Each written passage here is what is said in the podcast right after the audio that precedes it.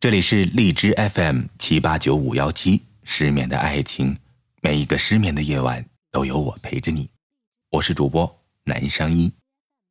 那听评论里的小耳朵们说，希望我可以用我的声音讲一篇鬼故事。不害怕的就点进来吧，希望不要掉粉哦。听完还没有被吓跑的小耳朵们，就在评论区里跟我聊一聊你所听到的吓人的鬼故事吧。当然，回复你的可不一定是我哦。十几年前，校园暴力波及了日本所有的学校，而这里更是坏孩子的天堂。安岩为了上这所学校，几乎用掉了家里所有的钱。听说这个教学楼里有一个学生，他用刀把老师刺成重伤，去香烟店里把看店的老头打个半死。总之，无恶不作。可是有一次，他想在学校里放火，当他拿着汽油偷偷的潜进学校的时候，却被留宿的值班老师发现了。于是他逃上了天台，跑上了这段楼梯，可是脚下一滑，摔了下来，头骨碎裂，当场死亡。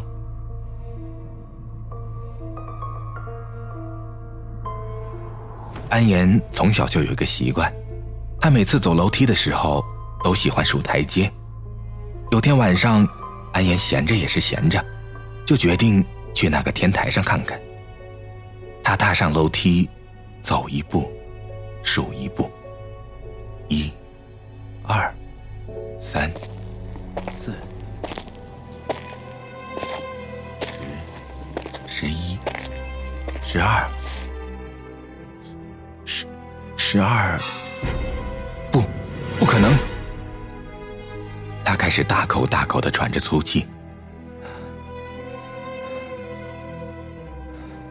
不可能，一直都是十二阶的，为什么？怎么可能？当他走完第十二节的时候，竟然出现了第十三节。好奇心终究还是战胜了内心的恐惧，于是他踏上了第十三阶台阶。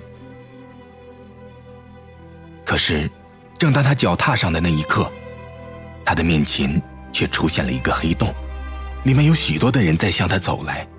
他开始感到害怕，开始后退，突然发现后面有人在推他。他回头一看，是一个没有半边脑袋的人。进来吧，这里是坏学生的天堂。哈哈哈哈哈哈。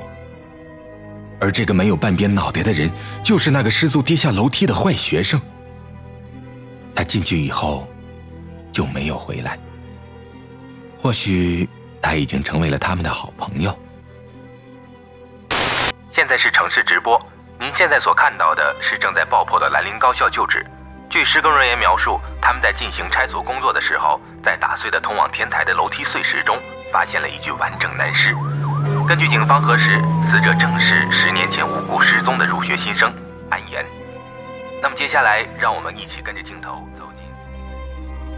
所以，你有数台阶的习惯吗？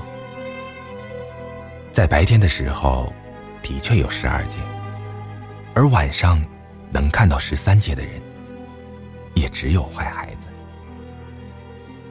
晚安，失眠的各位。ha ha ha ha ha ha ha ha